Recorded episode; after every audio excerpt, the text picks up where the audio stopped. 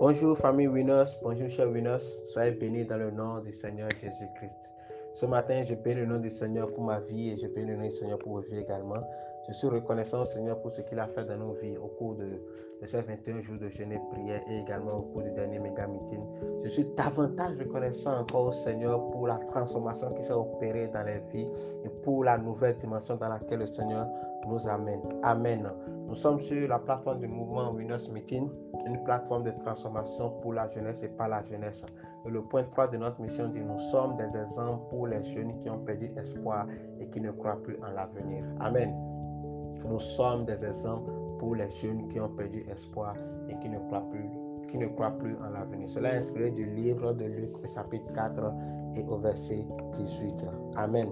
Ce matin, nous allons continuer dans, la dynamique sur laquelle nous sommes déjà depuis le début de la semaine, la dynamique selon laquelle nous devons garder le dépôt que nous avons reçu. Et nous allons lire dans le livre de 2 Timothée au chapitre 1 à partir du verset 13. Amen. La parole du Seigneur nous dit, retiens dans la foi et dans la charité qui est en Jésus-Christ le modèle des, des saines paroles que tu as reçues de moi. Verset 14.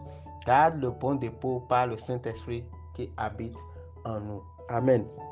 Bien aimé, au travers de ce passage, nous constatons que l'apôtre Paul invite Timothée à la persévérance. Et je voudrais attirer notre, notre, attention sur le fait que ces paroles ne sont pas seulement adressées à Timothée, mais nous sont également adressées.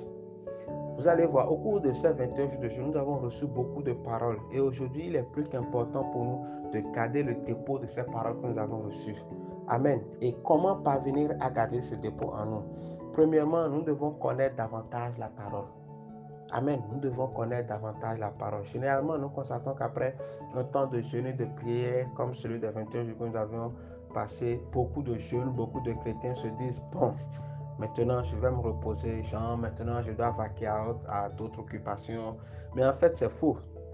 C'est le moment d'étudier davantage, c'est le moment de méditer davantage, c'est le moment de travailler davantage sur ces paroles que nous avons reçues tout au long de, cette période-là. C'est le moment de chercher à comprendre davantage ce que le Seigneur nous a enseigné. C'est le moment de chercher à connaître davantage les Écritures et de les mettre en pratique. Amen.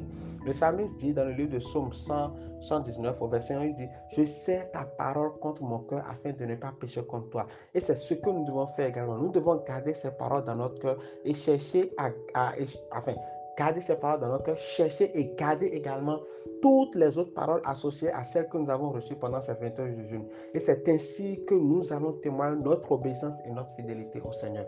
Amen. Deuxième chose que nous devons faire pour pouvoir parvenir à garder ce dépôt en nous, nous devons développer une vie de prière.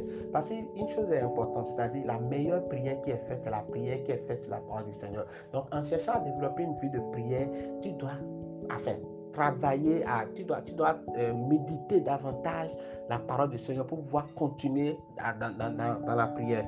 Et je veux dire un truc, vous savez, l'incapacité d'entrer dans une véritable interaction avec le Seigneur au travers de la prière, de la méditation, nous fera perdre le dépôt que nous avons reçu. Amen. Il faut qu'après un temps de consécration comme celui que nous avions passé, que nous nous engageons à élever le niveau de notre vie de prière. Nous devons décider de passer davantage de temps dans la présence du Seigneur pour mieux le connaître et recevoir encore plus de lui. Amen. Troisième chose, troisième, euh, troisièmement, nous devons euh, parvenir à enseigner ou partager ce dépôt avec d'autres pour garder ce dépôt, nous devons parvenir à enseigner et partager ce dépôt avec d'autres. La parole du Seigneur nous dit dans le livre de Deutéronome 6, quand nous lisons dans le livre de Deutéronome 6 au verset 7, la parole du Seigneur nous dit, Amen, la parole du Seigneur nous dit, tu les, tu, tu les inculqueras à tes enfants et tu en parleras quand tu seras dans ta maison, quand tu iras en voyage, quand tu te coucheras et quand tu te lèveras. Nous n'avons pas reçu ces paroles que pour nous. Amen. Mais nous les avons reçues pour les autres également. Et parvenir à garder ces paroles, parvenir à garder ce dépôt, passe par le partage, la divulgation de ces paroles avec les autres, comme le Seigneur nous le demande. Amen. Ce, que, ce qui voudra dire que tu dois annoncer ces paroles autour de toi. Tu dois partager ces paroles avec tes proches, partager ces paroles avec tes collègues, partager ces paroles avec tes amis, tes camarades et tes connaissances. Amen. Donc, ce matin, trois choses pour pouvoir parvenir à garder le dépôt. Premièrement, nous devons faire quoi? Nous devons chercher à connaître davantage la parole. Et deuxièmement, Nous devons développer une vie de prière. Nous devons développer une vie de prière constante. Et troisièmement, nous devons enseigner et partager ce dépôt avec d'autres. Que le Seigneur nous bénisse. Je t'invite juste à écrire avec moi ce matin. Je garde le dépôt au travers de la méditation et de la prière. Je garde le dépôt au travers de la méditation et de la prière. Shalom et que Dieu nous bénisse. Amen.